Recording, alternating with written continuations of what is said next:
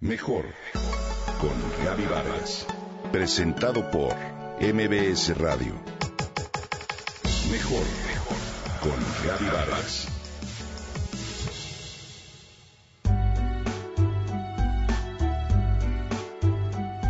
¿Sabes lo que es el índice del planeta feliz?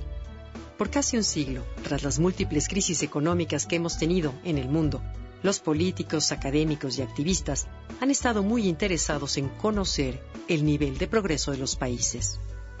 Como una respuesta a este interés, en 1934, Simon Kosnetz propuso el uso del Producto Interno Bruto, o PIB, como se le llama de manera abreviada, como una forma de valorar la prosperidad de las naciones mediante el medir el valor de producción de los bienes y servicios que demanda cada país en un año.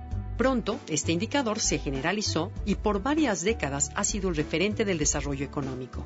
Sin embargo, el PIB no considera si la producción se basa en actividades que mejoren o empeoren la calidad de vida de la sociedad y si protegen o no el medio ambiente. Por ello, diferentes gobiernos y organizaciones han propuesto considerar el crecimiento económico como un medio y no como un fin, y centrar los esfuerzos en mejorar el bienestar de toda la humanidad. En este contexto, Nick Marx, de la Fundación por una Nueva Economía, ha propuesto el índice de Planeta Feliz como una medida integral de esta nueva visión de progreso. El índice de Planeta Feliz es un indicador de bienestar sustentable para todos, uno de los aspectos que la sociedad más valora. Además, es una medida que nos muestra que también están logrando los países dar a sus habitantes las condiciones para vivir bien hoy al mismo tiempo que garanticen que las generaciones futuras también lo lograrán.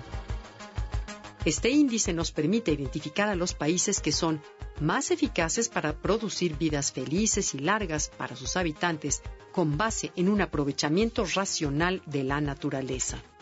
En términos cuantitativos, estima el número de años de vida feliz que se logra por unidad de recursos naturales utilizada. Su cálculo se basa en tres componentes que son apreciados globalmente. El primero es el bienestar. Este se calcula a través de hacer a la gente una simple pregunta conocida como la escalera de la vida, la cual fue desarrollada por la empresa encuestadora Gallup. A través de ella se pide a los encuestados que imaginen una escalera en la que el escalón 0 corresponde a la peor vida y el escalón 10 a la mejor y que ubiquen en qué escalón se encuentran ahora.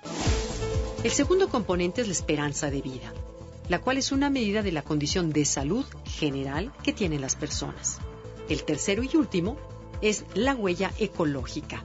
Este evalúa la presión que ejerce la humanidad sobre la naturaleza y estima la superficie de la Tierra que se requiere para cubrir la demanda de alimentos y productos forestales, de terreno para construir viviendas e infraestructura y de áreas de bosque que absorban las emisiones de dióxido de carbono. Como lo explica Zach Goldsmith, miembro reconocido del Parlamento británico, llevar una vida más verde no significa una penitencia, sino una manera de mejorar la calidad de vida de todos a un menor costo para el ambiente y de construir una mejor sociedad dentro de los límites de los ecosistemas. Así que bueno, necesitamos transformar el sistema económico para que sea socialmente justo y ambientalmente sustentable.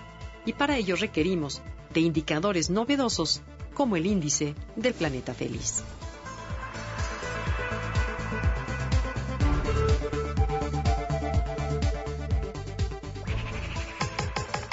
Comenta y comparte a través de Twitter. Gaby-Vargas. Gaby-Vargas. Mejor con Gaby Vargas. Presentado por MBS Radio.